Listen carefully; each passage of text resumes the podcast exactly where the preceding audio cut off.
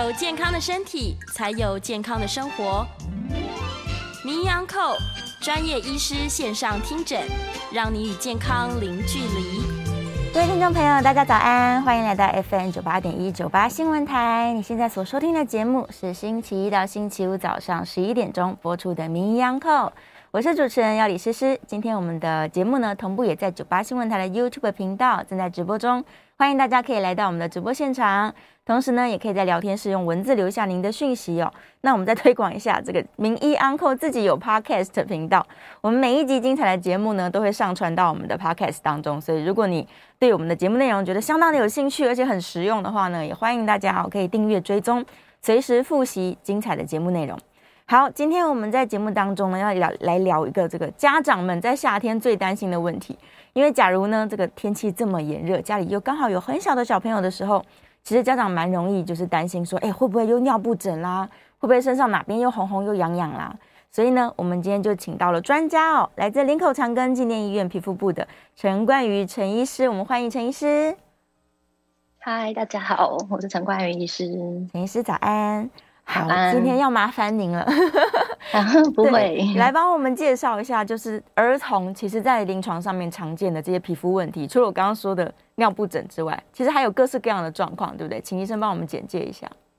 好哦，好，那就看到我今天想介绍的总共分四个方向，是，那主要分为皮肤炎，嗯，然后还有一些呃头发啊跟毛囊的问题，嗯，是。另外还有血管胎记跟色色素胎记，那这些呃都是我选了一些我门诊比较常见的，嗯、想说跟大家分享，也、嗯、让大家认识这样子。嗯，嗯太好了，太好了。其实这个儿童的问题，很多家长可能也担心胎记啊，所以今天刚好在节目当中一起来聊聊，万一真的有这些胎记要怎么处理它？那我们就先从皮肤炎开始吗？好啊，OK。那我们到皮肤炎。呃，这些呃，一开始想讲的是尿布疹，就一般大家讲到皮肤炎，可能会想到异位性皮肤炎。对，但是呃，因为我们之后七月还有另外一个医师会专门为大家介绍，所以我想说那个部分就留给他。是，那我就讲一些其实也是蛮常见的。嗯，嗯嗯。那首先第一个就是这个尿布疹。尿布疹。那我们可以从最左边这个图开始看。是，就是其实。尿布疹啊，应该可以说是婴儿跟小小孩，就是还有在包尿布的，嗯、他们最常见的皮肤问题。对对，那呃，尿布疹它其实是一个就是包在尿尿布下面的皮肤，嗯嗯，发生皮肤炎的一个统称。所以它的原因有非常多种，那表现其实也有一点点不同。嗯、所以我秀出来的这些图片其实都算是呃，都我们都可以称它做尿布疹这样子。对，那。最左边的话，它其实是最常见的，呃，我们叫刺激型的接触性皮肤炎。嗯，就是像宝宝他呃包尿布的地方长期接触摩擦这些尿液啊、粪便，嗯，造成的。嗯嗯、对，所以可以想象它在我们皮肤凸的表面会比较明显，所以就会形成这样子 W 的形状。是、嗯，对，这是最典型的，我们也可以叫 W 皮肤炎。W 皮肤炎。那对，那反而皱褶处比较不会有。嗯。那如果严重的话，有可能会破皮，就会像左下图这边一样，是那看起来就会比较可怕。嗯，可是其实它也是刺激性皮肤炎造成的。是，只要你去呃勤劳的换尿布，嗯，那每次有大便都用水去把它冲干净，然后可能可以再配合一些呃擦的药膏，哦、那通常状况上都会缓解。对。是所以这种皮肤炎的成因，它其实就是因为小朋友的屁屁，他接触到他自己的粪便啊、尿液等等的，所以才产生刺激的。对对对是是是。OK，所以我们移除这个刺激的原因，基本上会缓解很多。没错，是。那中间这个的话呢，它其实就有一点霉菌感染了。哦。那它是以念念珠菌最常见，是就大家大家可以看到，跟左边比较不同的是，它有很多散出去的点点。嗯。对，那又呃，我放的那个小图其实也一样，是。那它就比较往容易往皱褶处跑，嗯，因为皱。褶通常是呃比较会闷住的地方，对，所以霉菌也容易在那边滋生。对，哦、那其实。有时候我们临床真的很难分啦，对啊，也可以做一些检查，去看看是不是真的有念珠菌，嗯、对，是是是，所以都可以帮呃帮忙家长们去做做比较，这样，嗯。嗯嗯，对。所以假如是像这种它是霉菌感染的话，它其实就是要用一些抗霉菌的药物去处理了。对对对，对，没错。嗯嗯嗯。治疗就会有一些些不同，是。嗯、那最右边这个呢是脂漏性皮肤炎，嗯，所以可以发现就是有这样子黄黄的脱屑的感觉，对。虽然它整体是这样偏粉红色，对。那脂漏性皮肤炎的话，呃，通常边界就比较完整，不像呃前面的都可能会散出去这样子。那不过呃，通常尿布的区域有脂漏性皮肤炎的小朋友，身体其他地方可能也会有，嗯，像是他的头皮啊，嗯、或是。身体四肢其他地方，我们也可以发现一些脂漏性皮肤炎，是帮助我们做做判断。对，嗯，OK，所以从他的这个、嗯、呃红红的地方的表现，其实家长可以初步的去判断一下，说原因到底是什么这样子。嗯，是。但是很多如果真的不确定的话，是、嗯、那就还是建议要带带来给我们看一下这样子。对，就是还要到门诊跟医生做讨论。但通常第一时间家长可能会想说，哎、嗯，那我来用个这个痱子粉好了。对，如果它湿湿的关系，我就用个痱子粉把它就是弄干燥一点。但这个我们医生是建议这样处理的吗？就是其实首要步骤，呃，如果是湿的，那你就是还是要先把它弄干净，稍微用毛巾拍干。嗯，那如果你可以，你可以稍微用痱子粉，它有点阻隔的效果是 OK 的，是还可以的，是是是，对，所以这是个方法。对，是，对，OK。所以家长同呃。总体来说呢，先自己观察一下这状况。假如你可以分辨的话，你就可以先哦，例如把这个尿布换得更勤快一点，或者是我用一点这个痱子粉，嗯、然后让小朋友不要继续在这么潮湿的状况下，嗯、也许可以缓解。但还是建议家长到门诊去跟医生就是做讨论跟治疗吧。对，是是是，嗯，以免它越来越严重。对，是有可能会越来越严重，尤其是像刚刚那个已经破皮的那种，它有可能会引发就是细菌感染，对不对？对呀、啊，对，是是是，所以真的是尿布疹，很多家长都非常头痛。对对啊，是。好，那除了尿布疹之外，可能还有其他的这个发炎性的皮肤问题。没错，那尿布疹完，我们看到脸上的好了，就是最近也蛮多，就是这种我们叫舔唇皮肤炎。嗯，就是它也是一种刺激性的接触性皮肤炎，是，那就可能小朋友他习惯性。去舔他的嘴唇，哦、然后他是受到口水的刺激，是，然后他可能一开始觉得干，然后又去舔它，嗯，然后呢，反而越舔越干，哇然后他有伤口裂掉就会痛，所以其实看这个小朋友他呃嘴唇周围都已经出现一些伤口破皮了，这样子，嗯、对。对，所以那他的重点其实就是要停止去舔它，是，然后你可以加一些呃凡士林，就凡士林它其实是最单纯，就是。没有什么药性，就是只有石蜡成分，又这样油油的，它可以有一个保护的效果的。嗯，对的，我们一般都会建议可以先擦，就把它涂上去。然后如果有需要的话，嗯，再擦一些弱效的类固醇，这样子。哦，是是是，嗯。但小朋友要阻止他不舔唇，其实稍微有一点点难度耶。对啊，其实蛮难的，所以就是另外也是，如果有凡士林在上面，他可能就比较不敢舔。哦，也是一个帮忙的效果，这样子。是是是，OK，嗯，舔唇型的，嗯嗯嗯嗯，所以其实口水就算是口水这么温和的东西，它一直不断的刺激小朋友皮肤，可能太嫩了，还是会发炎，是，对，没错。那我们在图片上右边这种状况，它一点一点的话，这个也是因为口水造成的吗？哦，这个就不是，这个我最近不知道为什么也比较常见的，它其实是这种口周炎一个嗯比较少见的状态。是，那通常就是这样看起来，临床经验累积起来都是跟之前可能用过一些类固醇有关系。哦，就可能它原本是的确有一些口周炎或是这样的舔唇皮肤炎，是，可是可能类固醇用太久了，就不知道什么时候停，一直擦一直擦，嗯，或是它可能擦了好了，但过一阵子出现。呃，疹子，他又开始擦哦。那有时候可能对擦了太久，累积下来，就反而跑出这些像一颗一颗突突的，嗯嗯，对的状态。那在这种时候，如果再去用类固醇，反而会越来越严重。是，所以可以看到图片这边啊，它就有点散到眼睛周围了。哇，所以就会口周、眼周这些呃。有孔洞的地方，它就很容易聚集在这个周围。嗯、对，是，所以它这个算是比较长期使用药物之后产生的一个一个问题。对，没错，通常是这样。是那所以最主要就是你要避免类固醇的使用。是，有对。那如果他呃自自行痊愈的时间可能需要比较久，几个月啊，嗯、几年，对。所以有时候那真的太久了，很难等。那我们会配合一些，这时候反而要用抗生素的药膏。哦。那有的甚至会用到需要吃抗生素这样子。是是是。因为顺便请问，嗯，请问陈医师一个观念哦，就是其实我们台湾因为取得这些药膏太方便了，所以可能很多家长家里面备有一大堆这种三合一、四合一的药膏，他其实也搞不清楚成分。但假如说家里面小朋友一红红他就擦，一红红他就擦，久而久之，其实这个比较不好，对不对？对呀，因为三合一、四合一的话，就是它可以对抗细菌又对抗霉菌，又有类固醇，嗯，所以有时候擦久了就会。呃，变得四不像了，就可能霉菌。你刚擦的确蛮有用，可是因为它有类固醇，嗯，所以类固醇久了又会让霉菌再更滋生，哇，就会变成让我们不知道要对啊，它霉菌感染看起来又会怪怪的，是。对，哇，那细菌方面其实也是一样，所以真的不建议自己，嗯，就是手边有什么药膏就拿起来擦，对，嗯，所以它这个问题有可能会反而变得更复杂，它不是一个单纯的药膏，啊，是是，所以家长其实可能一开始使用。像刚医生说，凡士林就够了。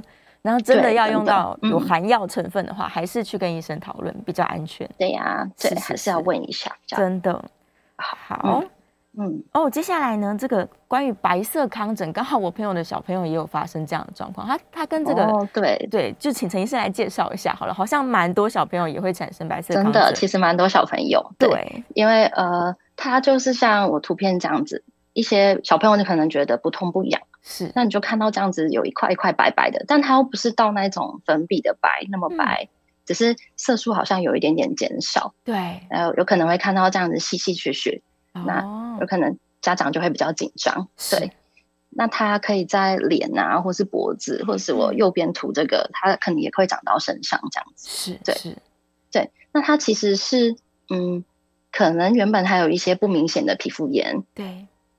那它发生之后，皮肤炎已经缓解了，嗯，那它它的色素缺少的状态，对，哦，那它会在晒太阳变得更明显，所以有时候会在夏天，嗯，就小朋友都在外面玩嘛，所以晒了可能旁边的皮肤变得比较黑，是，所以呢，白色的部分就更显现出来了，对，哇，那这个白色就是色素缺少的状况，嗯，通常我们要怎么样去治疗它，让它反转回来呀？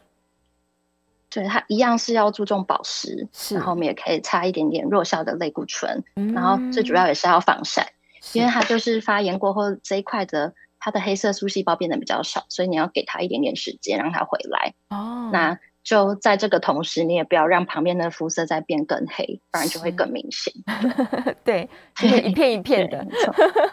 是，其实，在乡下的时候，如果看到小朋友身上这样白白一块一块，可能就会觉得，哎，这是不是洗澡没洗干净啊？还是怎么了？对，真的。不过，的确，这种白白的，还是要跟一些就是看起来也白白的，嗯，一些疾病做区分。所以我们可以看下一张图。是，对。像呃左上角这个白斑，它就是真的雪白色的感觉。对对，那可以可以，大家可以看到，其实跟刚刚前面那个只是稍微有一点点变白白的、灰灰的，不太一样。嗯、对，是是。那这个的话，我们呃也有专业的黄昭宇医师，对。他也会帮大家做详细的检查，所以呃，可以用武士灯啊去看，去跟那个白色康疹做区别。对，那另外就是像身上一块一块的，也是要小心汗斑。汗斑，那就是对，有时候小朋友长得全身都是哇，其实也要注意，这个就是霉菌感染。是是。那来的话呢，我们看看有很多屑屑的话，也可以帮他做一些刮片检查。如果有看到霉菌的话，就可以对症下药。嗯，对，嗯，可以处理霉菌。对，没错。是那右上呃右边的这两个其实比较算胎记的部分哦。那右右上角我们叫做呃贫血性母斑，是就可以大大家看到小朋友可以看到他正在哭，对，那他就是哭的时候血管收缩，嗯，所以让这块变得更白。他本身就已经有一些血管收缩的状况，所以平常他很冷静的时候，你就会感觉到好像隐隐约约有一点白白的，嗯。可是呢，在他哭的时候就会变得更严重，更明显。对，那这是呃，家长也还蛮常带来看的。对，那其实这种的话就完全不用不担心，它就是是一个、嗯、一种胎记这样。其实不用处理它的，嗯嗯嗯，对，没错。那右下角的这个我们叫脱色母斑，它也是就是色素细胞减少造成的胎记。哦，那上面的毛发的颜色会正常。如果要跟白斑去比的话，是它没有，也是没有白斑那么白，因为它只是色素减少而已。嗯对，所以这个通常也都不用太担心。如果只有一一块两块的话，哦，是是是。但如果他像他这样是白色的胎记，它不是红色的，那家长如果他真的很在意，想要让这个肤色均一的话，他是有机会可以这个怎么样改善它的吗？你说脱色母斑这边吗？对啊，对，也是可以尝试一下照光，嗯，或是色素移植的部分，是是是是，都都都可以。对，嗯，OK，嗯嗯，好。晚一点可能要请问医生，就是关于这个胎记的处理时间，可能家长都会想说，哎，还很小，我就不处理，可能长大再处理这样。对，对，我们等一下在在后面不太一样。是是是，等一下在后面我们再一起来讨论好了。好啊，没有问题。好，然后接下来还有一种状况就是啊，这个皮肤会觉得好像怎么都一粒一粒凸起来，然后摸起来凸凸的，但看上去好像又还好。对，像这种状况，它其实是毛跟毛孔有关系，对不对？对，没错。嗯，这就是进到讲想要讲一些头发跟毛囊有关的。那这个毛孔角化症，嗯，其实通常呃家家长带小朋友来，最主要的不是要看这个问题，是。可是可能可能看一看看完之后，啊，这边也问一下，就是因为真的很常见。哦，顺便在。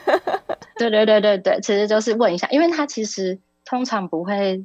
呃，有什么症状？哦，但就是看起来不好看。对对对，那它是因为毛孔被我们的角质增生塞住了。哦，对，其实跟体质有关，就是角质在代谢的时候，它就直接积在那个毛孔上面。嗯，所以才会看起来这样子凸凸的。嗯，对。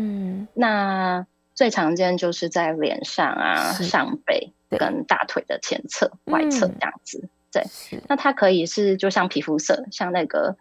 奇迹比克达那样的感觉，对对，或是这样红红的，红红的，或是像最右边这样子有点色素沉淀，咖啡色的，对对对，是，对。毛孔角化的问题其实不只是小朋友，很好像很多成人也会有这个状况。对，没错，那通常都是从小然后累积都到长大都一样，对，是，所以他天生体质就是这样。对，没错。那有的长大会变得比较好，那有的人就好像就一样这样子。嗯，那他可以用去角质吗？用去角质处理吗？去角质，对，没错。就因为它是角角质增生在那边堵住嘛，所以其实可以用一些去角质，就是像乳酸啊、果酸啊、水杨酸对的乳液类的，你可以就当保养用。嗯嗯。那一般勤着擦擦，一天擦两次啊。三次啊，甚至三次是都可以有一些程度的改善。哦，对，太好了。对呀，对，看来是个小小的问题，除非它真的很红，就是严重影响到外观吧。对呀，对，就是其实他如果真的像这么红的话，嗯，我们给一点点呃类固醇的药膏稍微擦一下都可以缓解。对，哦，是可以处理它的。嗯嗯，对，是可以处理的。但是就是去角质的方，它其实。呃，用去角质的方式擦这些乳液也是有限，就只是稍微缓解而已。嗯，它没办法让它到真的完全不见，而且通常需要比较长的时间。是，所以真的真的是天生体质。就假如你小时候就有这个体质的人，可能就要学习跟他相处。对，然后要勤着保养它，这样子。嗯，是是是，对。然后我们也要来聊一些这个关于头发的问题，对不对？对，好。那接下来头发这个，这个叫做。先天性的三角形秃发、嗯、是，就是刚好在这个太阳穴在过去这边这块头发，嗯嗯，那通常到呃会在两三岁的时候才会发现，因为这个时候其他地方的头发长得比较茂密了，是，就会发现家长就会发现，哎，这边怎么好像秃一块这样子？对对，那这个状况通常就是终身不变的，哦、都会都会一直都是这么高的，对是，是，是。那有的人会整块都秃。嗯，有的上面可能像这个小朋友上面就还有一些些细毛这样子。是，嗯，对，这是不是就是有些人会说我天生额头高，嗯、可能就是像这样先天性？对对对，可能旁边就觉得尖尖的这样子。对，不过它比较特别是它通常是单侧，单不像那种美人尖是双侧嘛，嗯、就是你会看到这样，哦、可是它通常是一边这样子。是是，所以这也是一个体质。那可以透过植发来处理吗？假如？对，可以。如果真的很在意，因为有时候这样盖下来，对，看不太到啦。除非你真的这样把它 band 起来。哦。那如果像男生啊，因为头发会比较短嘛，对，比较明显，那也可以透过植发的方式，嗯，来头发种上去。嗯，是是是。就所以果然真的是会有人天生额头就是这么高的。对，他他不一定是成人之后可能雄性秃什么不一定，他就是这个是先天性的三角形秃发。对，是是是。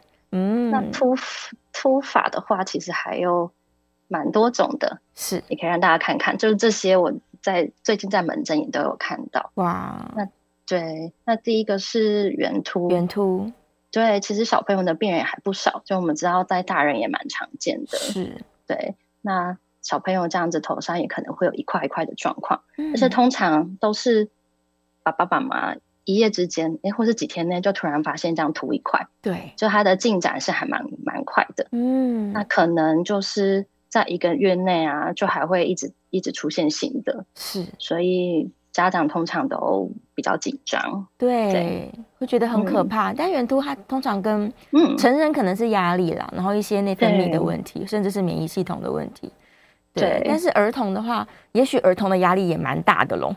对，我觉得是，就是有些小朋友们就会开玩笑问他一下，嗯，就他好像真的想讲什么一样，真的，所以可能真的就是，对，就真的他们在同才之间啊，是，我觉得开始交朋友，哦，或是开始有课业压力的时候，是，其实也是会会出现这样，学习压力、社交压力可能都是，对，嗯，没错。对，不过大部分的人一年之内都可以长回来啦。是是是，对，就是要给他一点耐心啦。这个压力移除之后，嗯、头发就会慢慢长回来了。对，没错，因为头发它有它的周期嘛，大概一百天，一百天其实也急不来。嗯、哦，所以大概慢慢等它这个三四个月之后，它就会慢慢又慢慢长回来了。对，没错，是是是，原来如此。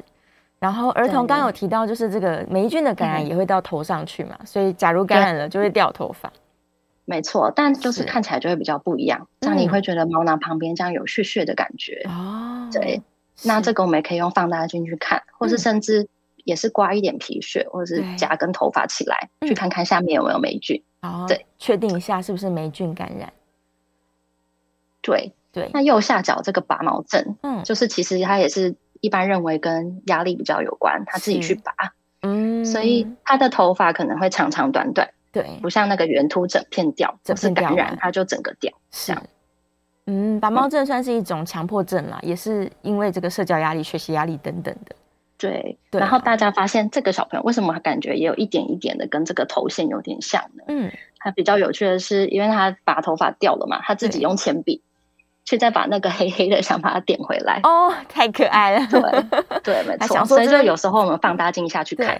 是不是就可以看到一些端倪这样子？哇，原来是这样，所以小朋友掉头发其实原因也是蛮多的。好，我们稍微休息一下，准备进一段广告。广告回来之后呢，我们就可以来聊聊这关于类似胎记或者是血管瘤的这些状况了。OK，我们广告之后马上回来。欢迎回到 FM 九八点一九八新闻台，你现在所收听的节目是星期一到星期五早上十一点播出的《名医央叩》。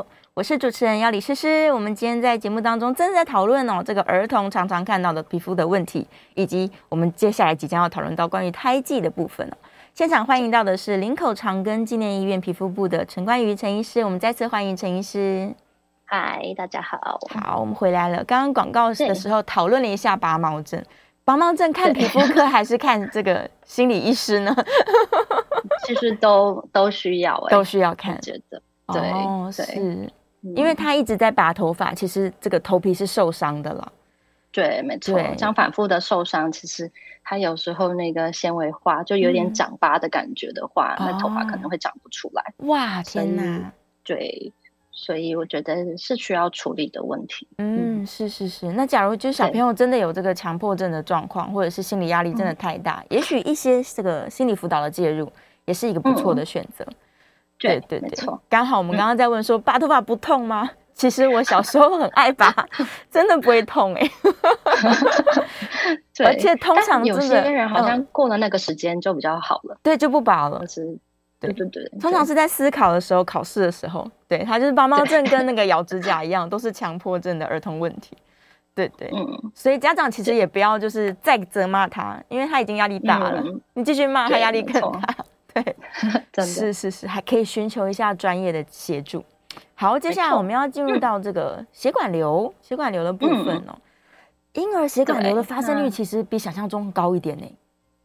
对，它其实其实没有没有想象中的这么低。对呀，蛮多人还蛮常见的，真的真的二到十二 percent，所以其实嗯，对，还蛮常呃，就是其实这个算是在门诊看到的最大一部分都是血管瘤的问题，真的，所以大概十个小朋友有一个了，嗯，对，十个就会有一个，对，就是小，而且通常就是。出生的小朋友就会带来看，因为大家可以看到，呃，像我秀的这个图啊，呃，先跟大家说明一下好了，就是蓝色的部分主要就是婴儿血管瘤它生长的特性，是。那呃纵轴的话是它相对的体积，哦，所以因为血管瘤出生可能比较不明显，就下面还有对照图，对，就是一天大的小朋友可能只有这样淡淡粉粉的而已，嗯，对，那它随着时间会越先经经过一个快速生长期，对。所以会一下子，哦，怎么长得这么大？这样子，大一颗这样。对，对。但呃，那粉红色这条线就是一般的血管瘤，或是其他血管畸形增生，嗯、它通常体积变化就不会这么大。哦。所以这是可以初步跟婴儿血管瘤做区别的。嗯。对。嗯，所以就是如果呃小朋友已经稍微大了一点点，一个月两个月带来看的，嗯、我就会稍微问一下，就是他出生的状况是怎么样，这样子。哦是，所以它如果有变越来越大的趋势，那有可能他也会变得越来越小。对，呃，就是越越来越大。您您是说婴儿血管瘤吗？对，婴儿血管瘤就是对，但呃，因为通常不会，它会长到长到最大大概是三到八个月之间。对，嗯，那通常在在这个之前就会带来给我们看了。对，对，所以比现在已经比较少看到，就是它已经在变小的状态的。哦，是是是，对，所以通常如果一开始出生没有太注意的话，嗯，就是已经猛爆性的长很大了，才很担心带过来的也有这样。哦，所以这个是需要赶快处理的一个问题吗？还是说我可以不管他，就是也许年纪大了会自己不见呢？嗯，就是虽然按照这个图看起来，它随着年纪上到四岁的时候，嗯。它可以慢慢缩到，可是大家可以看到，它其实体积还有百分之二十左右哦。所以它就算小啊，如果你让它经历过这个快速生长期，嗯、让它已经变得这样子突突的，嗯，突出皮肤表面外，对，它在消的时候，其实也只是里面的血管在缩哦，可是就会变得有一个赘肉在那边，是其实也不好看，对，嗯嗯，嗯，而且其实你也很难预期说它到底会长到多大再变小，是。对。对，嗯，哦，所以这个血管瘤的处理，它在门诊是它是使用药物还是用手术的方式啊？呃，一般因为我们现在越来越多擦的，嗯、对，跟吃的药可以用，嗯嗯，所以一开始如果比较小的话，我们可以先尝试用擦的，嗯，那如果在一些比较像是头颈部啊比较大，对。大的话，我们现在有药可以吃，对，嗯、我们会评估一下小啊、呃、小 baby 适不适合，是，然后可以用上口服药。Oh, 那有一些注意事项啊，也都会跟家长好好讨论。这样子，嗯，嗯是，嗯，所以外用的、口服的，就是两个策略都可以把它处理好。对，那是一般我们就是想要避免它进入这个快速生长期。对，所以治疗的黄金期其实三个月内，哇，就去处理它。所以家长们真的要提高警觉，赶快检查小朋友的身体。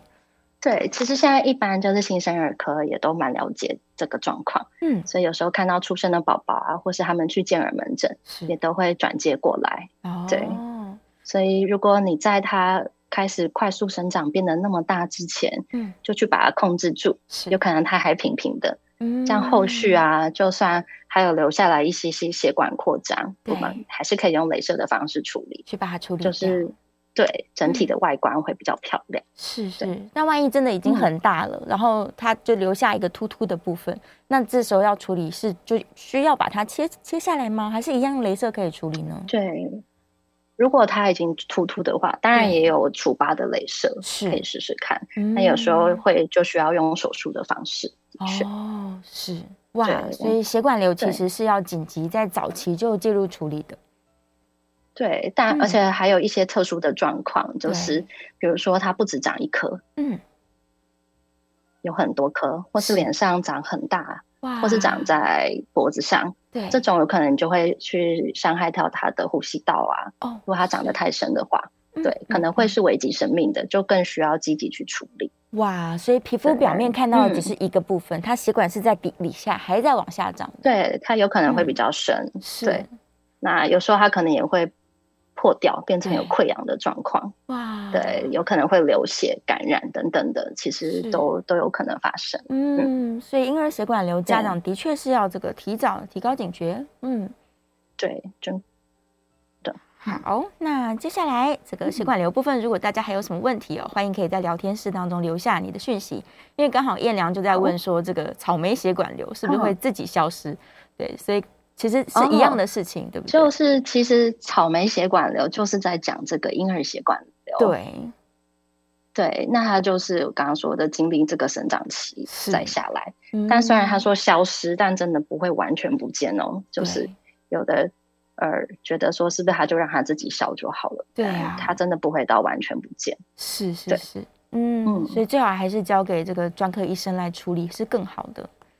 对，没错。嗯，好，接下来来一些这个红红的斑点的问题哦。嗯，好哦。是那前面上面这个单纯母斑，对，就是这我也还蛮常被问的，或是被朋友稍微咨询一下。嗯、对，就是他呃，通常在出生的时候就会看到。是，那它是最常见的婴儿血管胎记，就是比那个婴儿血管瘤更、嗯、更常见，常见到。嗯、是。那它对，就像淡淡粉粉的，没有婴儿血管瘤变得那么深，哦、所以它又叫做鲑鱼斑。鲑鱼斑，对。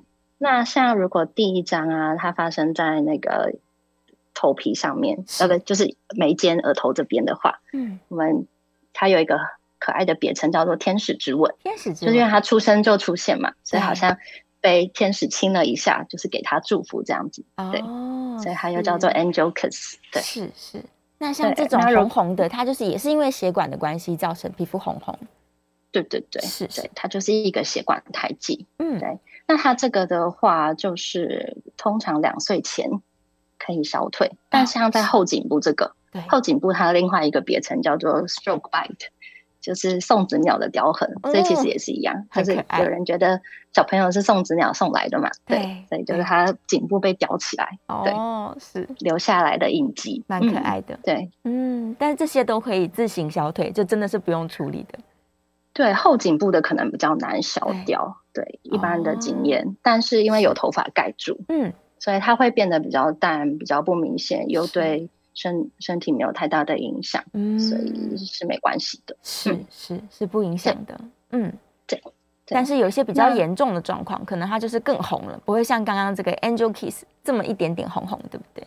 对，没错。那我们在临床上最需要做区别就是这个葡萄酒色斑，嗯，对。它看起来它通常会比较大片，是一开始可能也是粉红，嗯，一点点，对，一点点红红，可是它会变深，对。那这个的话就不会自己消失，哇对，嗯，那它通常发生在单一侧，是就可能是单一侧的脸啊，嗯、或是手臂这样子。哦，对所以它就会。在颜面的地方整片红红的，嗯、而且是非常深的红色。对，比较深，嗯、那所以这个美观问题可能就比较严重。对，哦、那另外还要注意的是，有很多先天性的症候群，是就可能会伴随其他神经方面啊，或是肌肉骨骼啊哇之类的症候群。对，那所以真的要找专业医师评估看看，看看就是有没有什么其他异常。对，哦，所以如果看到大片深红色的这个胎记的话，其实是要赶快去处理它的。就是呃，嗯、对，就是要要。马上看医生，马上看医生。通常是，呃，小儿科健儿门诊的医生，对，都会把他们转过来。对，嗯，对是是是。嗯、所以它这个红色的部分一样是可以，就是擦药或者是口服去处理。嗯、但我们更担心的是其他全身性的问题。对它的话，跟婴儿血管瘤比较不一样，嗯、就是它我刚刚说的那一些擦药跟吃药啊，对，效果比较有限。哇，对，所以其实可能它背后形成的原因还是有差的。嗯、对，哦、所以这个的话可以用镭射去处理，是一般我们认为效果比较好。嗯，嗯，但确实有一部分的小朋友，大概三十 percent 左右，是治疗也是嗯比较没有用。对，哇嗯，所以有可能这个红红的会会。很久，就是一直到成年人都还存在。对，没错，嗯、是葡萄酒色斑，嗯、处理上相当棘手一些耶。对，嗯。嗯哦，刚刚燕良又补充问了一个问题，就回到我们刚刚的婴儿血管瘤。他说，如果早期发现的话，先吃药或者是先擦药就可以了吗？就是镭射可不可以拖晚一点再来处理呢？哦，对，通常啊，我们镭射的话，如果它如果是那种破掉的，形成溃疡的话，嗯嗯，呃，我们发现你这个时候用镭射其实效果蛮好的。嗯，所以可能如果它已经有溃疡的话，我们会稍微先用镭射处理一下，是，然后再擦药跟吃药。对对，那如果呃都没有这样的状况，你一开始发现有，嗯，我们的确现在就是擦药跟吃药，嗯，它就会避免它变得更大，甚至颜色就慢慢变淡。嗯嗯嗯，OK，对，就是像每次回来我都会帮小朋友做拍照记录，就可以很明显的让家长看到他那个。变好的状态。嗯，假如说都慢慢在进步的话，那可能的确是可能不需要那么早镭射。对，就通常我们会等到，因为大家看到他这个曲线开始下来的时候，大概一岁嘛，那我们会等到你吃药擦药到一岁半是的时候，我们就可以考虑慢慢把药减掉。哦，它本身本身疾病它也在往下走了。是是是是是，那你就可以考虑看什么时机去做雷射。嗯嗯，就比较不用那么担心。好，这个我们稍微又要进一段广告了。广告之后回来呢，再来聊聊这个不是红色的一些咖啡色或者是深蓝色的这些斑点。好，我们广告之后马上回来。欢迎回到 FM 九九八点一九八新闻台，你现在所收听的节目是名医安扣，我是主持人药理诗诗。我们今天在节目中请到的呢是林口长庚纪念医院皮肤部的陈冠宇陈医师。好，我们这个今天正在讨论的哦，就是关于。儿童常见的皮肤问题，那我们刚刚也聊到了一些关于红色的这个先天性的血管胎记哦。那接下来呢，我们就要讨论到不是红色的喽。有一些小朋友可能先天生下来，他身上就会有一些比较深的颜色，咖啡色啊，或是蓝色啊。这部分我们也要请陈医师来帮我们介绍一下。好，那就看到我今天的最后一张图是，呃，我们先看中间的好了。中间这个比较深深蓝蓝的，啊，它就是蒙古斑。是，其实亚洲小朋友就还蛮常见的。嗯，对。那它就是因为它的色素在真皮它比较深的地方，所以外观光呃，因为我们光下去嘛，它会有些折射反射，看起来就是这样子灰蓝色。是，对。那通常就是他这个小朋友，他其实比较大片一点。嗯，那通常以在腰部啊、腰臀部、大腿比较常见。是。对那通常出生就会看到他这样，它、啊、这个呢，它是会自己慢慢消退的，嗯，对，所以不需要太担心，嗯，OK，所以有一些是可以自己消退的，对，是。那像这个、就是，那少部分，对，嗯，咖啡色，如果它是浅浅咖啡色的话，有可能是会左边这个吗？对对对对对，对，Sorry，刚刚好像有点听不清楚，啊，是是是是是。哦好，对，那这个的话，我们就叫做咖啡牛奶斑，咖啡，它这有点像咖啡牛奶的颜色。是，对，那它其实也不少见哦，就是有大概百分之三十的小朋友，嗯、可能他出生身体就会看到一块两块这样。嗯，那因为它色素在比较表浅，那看到就会是原本那个色素的颜色，像咖啡是咖啡的。哦、OK。对那如果只是小小的啊，或是数量不是很多的话，是一般也不用太担心，也是不用特别处理它。嗯、对，那如果像长在脸上啊，嗯、是呃比较大片的，有时候也是要注意一下一些先天性疾病，嗯、所以还是可以再来评估一下。哦，对，是，对。那有些呃长在脸上就。会比较影响美观嘛？嗯，那这个我们也有镭射可以处理，对，其实效果都蛮好的。嗯，对。OK，所以他们都是一些先天性的，算是色素集中的位置，只是看它在皮肤比较深层的地方，还是比较浅层的地方。对，没错。嗯，是是是，所以一样就是呃，要处理的话，我们就是用镭射可以来做处理它。对，就是有不同波长的镭射可以来处理。嗯嗯嗯，对。但我们刚刚在这个广告的时候，其实有讨论一下啦。很多这个小朋友因为镭射会痛嘛，所以小朋友可能年纪太小的时候，家长就会觉得说，那我是不是先不要镭射，我先处理一下，等到他长大了，可能比较好控制了，甚至是承认了，他再自己去镭射，这也是一个策略吗？没错，也是可以。对，除非就是有刚刚讲到那些比较紧急需要急着处理的。是，其他如果像婴儿血管瘤，我们先吃药擦药，是对，至少让它先让它不要变大，对，然后让它红色淡了，它其实可以，嗯，以后想做的时候再来做，再来处理。那如果像对，如果像真的那种。太大片的，对，有时候我们也可以呃让他稍微睡着，哦，用舒眠的方式，是是是，嗯，就是先舒眠麻醉，然后再好好的处理，对，免得小朋友可能不受控制，他可能太痛了，这样或是太紧张，对，都是有可能，没办法好好配合，是，对，其实小朋友的治疗上面就是他很怕看医生，然后镭射这种会疼痛的，他又更害怕了。对、啊，而且就是可能进去一间，大家都这样看着他，嗯、他又要躺在那边，那就真的有时候很难执行。对，觉得压力很大。是，所以镭射的时机呢，这家长可以跟医生好好讨论一下，可能不见得是那么急，因为主要是处理外观上面的美观嘛。对，如果它不影响其他身体构造啊，嗯，或是有有一些。造成功能性的问题，对，其实都是可以稍等的，这样。哦，嗯、是是是。那我们今天在医生准备的资料里面，这个这些都是比较常见的一些可能胎记嘛，或者是呃儿童常见的皮肤问题。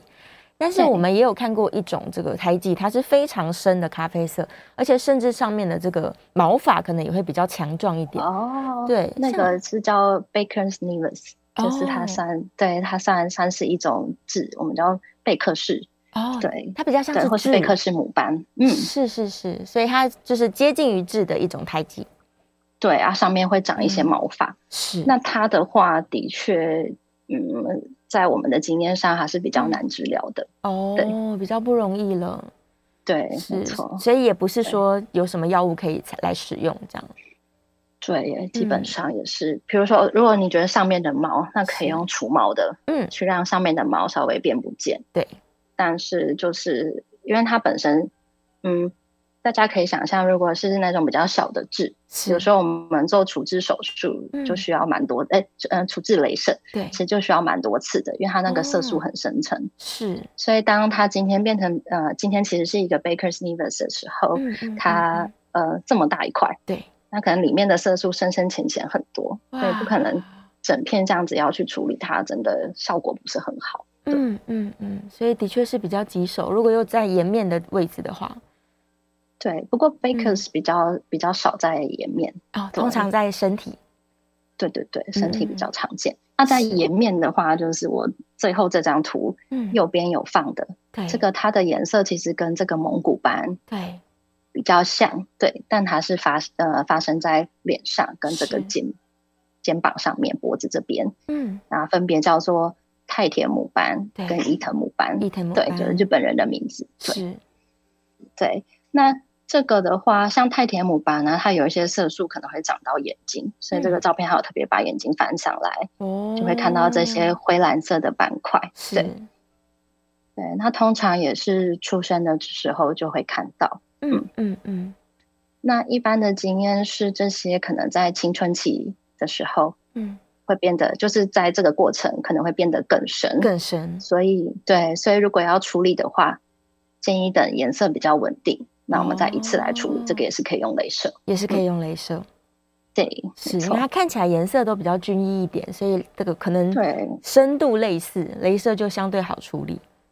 对，就是它跟蒙古斑的深度差不多，嗯、可是像刚刚 Baker's nevus 它其实还是有一些那个痣的细胞是在那边，所以不只是色素的问题。哇，对，天哪！所以假如是真的很严重的这个胎记的话，是不是也会考虑到皮肤移植的部分呢、啊？对，其实也是有、嗯、有在做，是对是，嗯，嗯，但是这个移植可能就不是儿童的时候来处理了，可能也许是成人之后吧。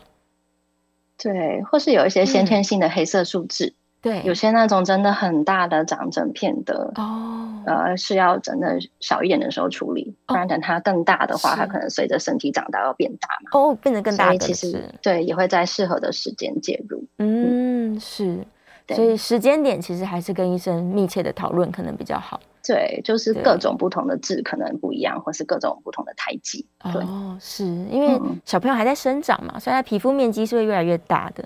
对呀、啊，那可能有些问题，它会随着生长，它是更扩大。嗯，对对对，对，所以还是要对这个专业的部分交给这个专业的医生来给予建议。是，对，嗯，太田母斑，太田母斑会长到眼睛里面去，但眼睛里面的就不能够用镭射来处理了，对不对？对啊，就可能灰灰蓝蓝的。嗯、哇，对，是，所以它的不过有时候是要特别翻上来。嗯才看得到，一般不会太明显啦。哦，对，是是是，可是也要看它长的长的位置跟状态。嗯嗯嗯，所以它不见得是一定会正正面的时候看得到的。对对对对对对，像这个就是它稍微翻上来，对，才看得到，在比较那个眼球外侧的地方。对，是哦。但是像这种泰田母斑或是伊藤母斑，它的发生原因可能也是一种先天的，就是色素生长的问题而已。对对对，它也没有什么。其实也，也现在目前也不知道它是到底确切什么原因造成，嗯、或是有什么基因这样子。对，是是，所以也不见得是就是只是个胎记，就是个胎记。对对，身体其他发展基本上没有什么太大的问题，没有影响。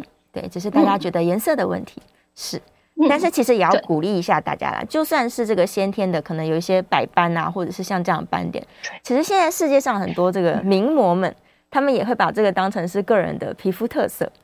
是，对对，所以假如说有有些雀斑呢，也不会去处理。没错，就是它也是一个个人特色，是一种非常好看、很酷的东西。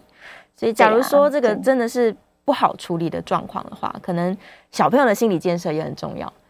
对，嗯，对，就是家长要能够接受说，哎，这个可能会伴随他哦。然后小朋友可能也要觉得说，这很酷啊，这是我的这个个人的特色，我的我的标记，对，我的标记。对，不见得说我一定要把它清除到皮肤这么干净漂亮，这样不一定。假如它跟健康其实没有关联性的话，对，是是是，嗯，所以这个关于胎记的处理呢，大家就可以不那么积极，是就看你喜欢或是不喜欢这样。好，我们今天非常开心哦，在节目当中，这个资讯量非常非常大，这因为我们陈医师准备了这非常多儿童相关的问题，所以呢，希望可以帮助家长们可以初步的了解小朋友的这个皮肤常见的皮肤病怎么去做简单的处理，然后这个胎记的部分呢，有些要紧张，有些不要紧张，这样。是我们非常谢谢陈冠宇陈医师，谢谢大家。嗯，好，下次节目见喽，拜拜。好，拜拜，拜拜。